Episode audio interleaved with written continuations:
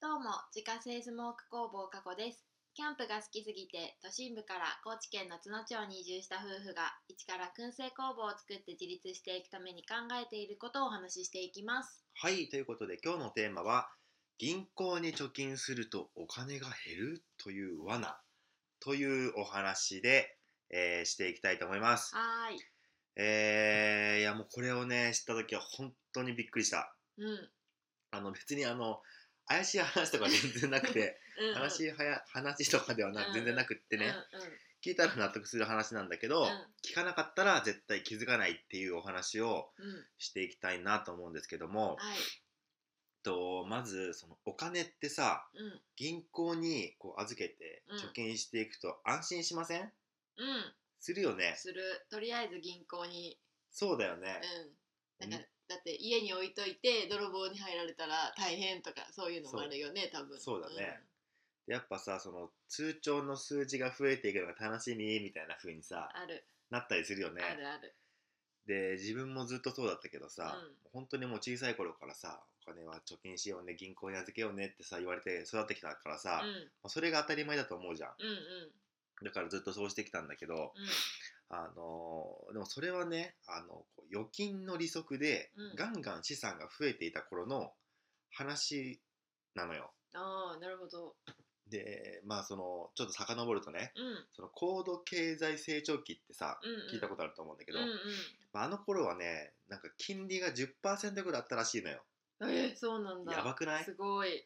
すごいようね。んだからその銀行に預けておけばめちゃくちゃお金増えた時代があったのよ。ああいいねね。うんだからその当時で言うとさ100万円預けておけばさ、うん1年間で10万円利息で来るわけよ。いいねそら預けろっていうねそれは預けるよ ね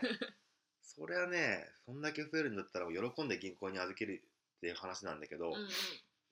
でも今のさ利息って知ってる今の利息銀行の利息あもう全然気にしたことがないなんかそうでしょうん、もう全然増えない増えないっていうか増えてることすらなんかそんな気のづかない考えたことないでしょ、うん、なんか5円とかたまに入ってるあそうなそうぐそうらいそう そう3円とかねそう そうなんだっけこれみたいな で今の利息ってメガバンクとかでもうん0.001%とかなのよ0.001かそうあだからその100万円預けてても10円ぐらいしか増えないわけ年間にーうんうんこれだけの超低低金利だとさもう本当に増えないわけようんうんあそれどころかあのお金が減ってるなって思ったことある銀行に預けててえどうどういうこと意味わかんない意でし味ょが意味わかんないえ じゃあ使だいぶってるからとホかラじゃなくてそう使ってるとかじゃなくて、うんあの数字はそのままなんだけど、うんお金減ってるなって思ったことないでしうょん、ないないない、うんもうここからねちょっとホラーホラーの話ホラーの話で、うんわかったあったかくなってきたからちょっと怖い話しようか、はいはい。何それ はいとか言ってたけど。まあ、あの100万円っていうねうん。うん。その数字自体は変わらないんだけどその物価とかさうん税金ってどんどん上がってってるじゃんうんうんだから今まで1,000円で買えていたものが今は1,500円払わないと買えないっていう状況が起きてるわけようん。はいはいはい。それは理解できる、うん、わかる。つまり銀行に預けてる間にお金の価値が下がっちゃったことになるのよああ、なるほどね。だからこれが今回伝えたいその銀行に貯金してるとお金が減っていくっていう意味、ああ、うんうん。なんか、なんなんかこれはわかるでしょわかるわかる。うんうん、前までだったらそのねあの税金も安かった頃とか、まあうん消費税とかね、うんうんうん。物価も安かった時はさまあ例えばなんかうまい棒とかだったらさ10円とかで買えてたじゃんうんうん。それって今ちょっと確か値上がりしてるよねあ、そうなの確かえー、15円ぐらいになってるとか。あ、確か20 15円とか。 20円とかなってたと思うんだよねだからそういうふうにさ物価が上がってるからさ同じお金でもあの買えるものが何変わってくるというかさ、うんうん今まで買えたものが買えなくなってくうんるうんうんっ。ていうのが起きてるのが今ねうんはい。だからそのお金をお金として持っておくっていうことがうん実はリスクなんだっていうのが、あのまあいろいろ勉強していく中で分かってうん。うんこれやべえなと思ったわけよ。うんでうん。お金持ちの人っていうのはもうそういうことを知ってるからそのお金を株とかさ、うんあの不動産とかうんっ。ていうふうにお金とそういうのを交換してまあその価値を下げないようにしてるああ、なるほどね。だからお金持ちはお金持ちなのあーあ、そういうことか。そうんうんうん。うでもこの事実に気づいてしまったらさ、うん。もう嫌でも投資に興味持っちゃうじゃんああ、そうだね。ねお金が増えるんだもんね。うそうんうん、だから自分は最近本当そういうのを知ってから結構勉強し始めたし、うんなんでもっと早く興味持たなかったんうんだうっんて、もう本当後悔してて、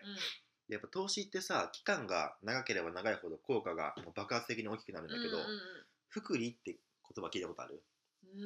んないかなない、うんうんあの利息が利息を生むことを福利って言うんだけど、うんまあ、じゃあちょっと分かりやすいように、うんまあ、例をちょっと出して話していきたいと思うんだけど、うんじゃあ例えば、えっと、元本1000万円1000万円を投資したとしてう、んまあ、年利年間のその利息はいはい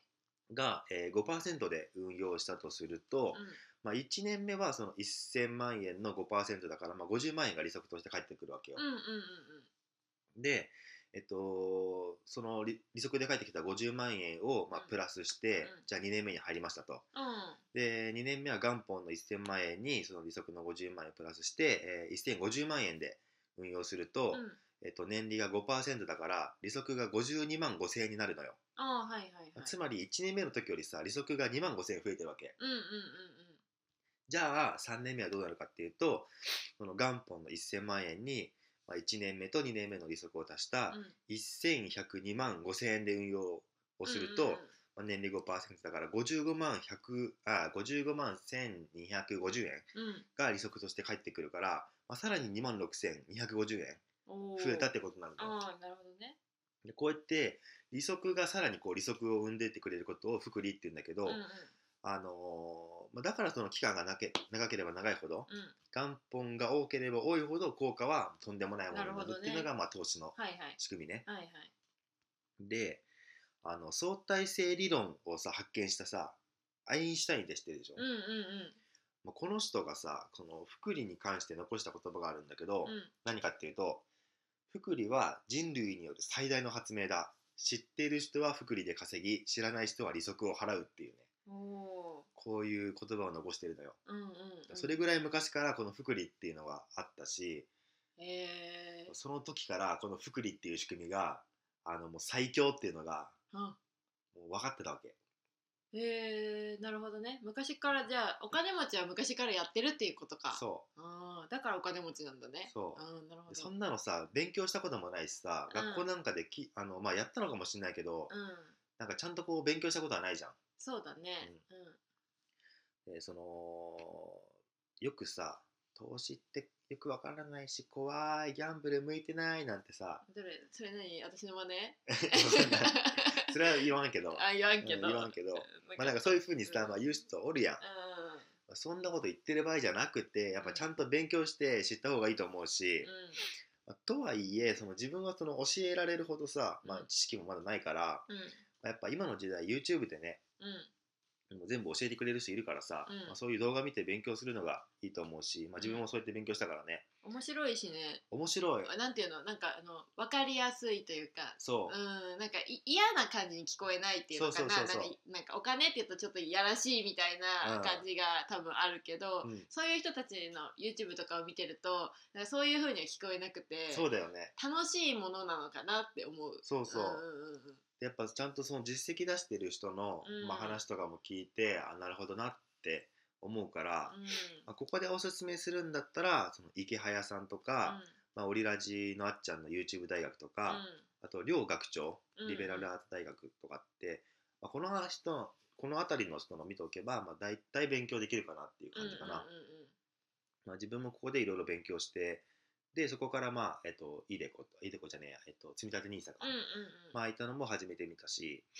まあ、こういうのはね今本当にあの分かりやすく説明してくれるからうんうんおすすめかなと思います。はい。まあとはいえうん。とはいえここまで話してきたけどあの、まあ、銀行に貯金するのは悪だなんていうつもり全くなくって、うんやっぱある程度の現金ないとさ不安だしうん。うん。で急な支出がね必要な場合だってあるから、まあまあまあ、確かに。まあ、絶対にその銀行に貯金するなっていうわけじゃないんだけど、うんうん。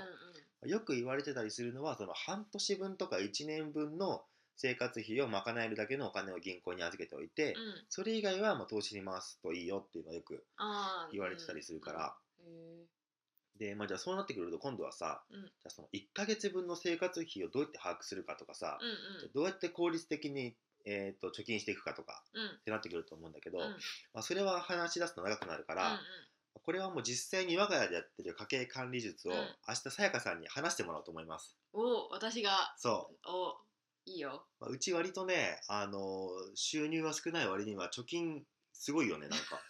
むっちゃ貯金がもしてるよ頑ね張。ってる頑張ってる、頑張ってる方だと思うよ、ねうん、でこれ本当にあのズボラな人にこそやってほしいあの家計管理術だからそうだね、うんズボラな私たちができてるぐらいだからねうんだから全然難しいことはないから、うんまああの、そういうことを興味ある人はねぜひ明日うんのうん投稿も、あ放送もうん楽しみにしていただければなと思います。はいということで月間200から300袋販売しているスモークナッツの購入はウェブショップから購入が可能です。概要欄にショップページのリンクがありますのでご確認ください。またインスタグラムでは商品を使ったレシピなども公開しておりますのでフォローお願いします。アカウントは概要欄からご確認ください。それではまた明日。バイバーイバイバーイ